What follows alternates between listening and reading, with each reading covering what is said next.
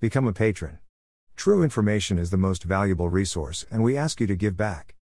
Deutschlands Außenminister Heiko Maas sagte, Berlin sei bereit, diplomatisch Sanktine gegen Russland einzuführen, wenn sich herausstellen würde, dass die russischen Behörden hinter der Vergiftung des Oppositionspolitikers Alexei Navalny stecken, berichtet Reuters.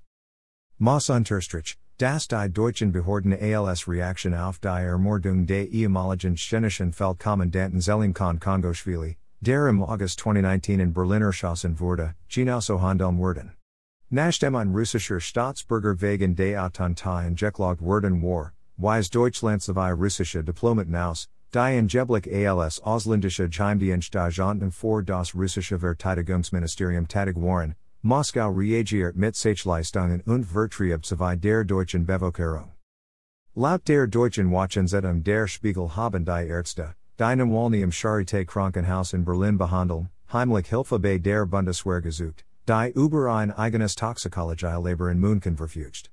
Die Ärzte wandten sich an Spezialisten des britischen Porton down Labors, die vor die Untersuchung des versuchten Mords an Sergei und Julia Skripal verantwortlich waren, Nachdem sie 2018 in Salisbury mit einer Substanz der Novichok-Class vergiftet worden waren.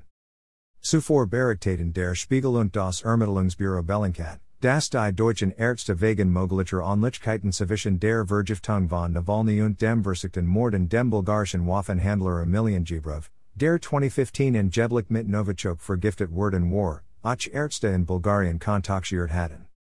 Email address. Subscribe.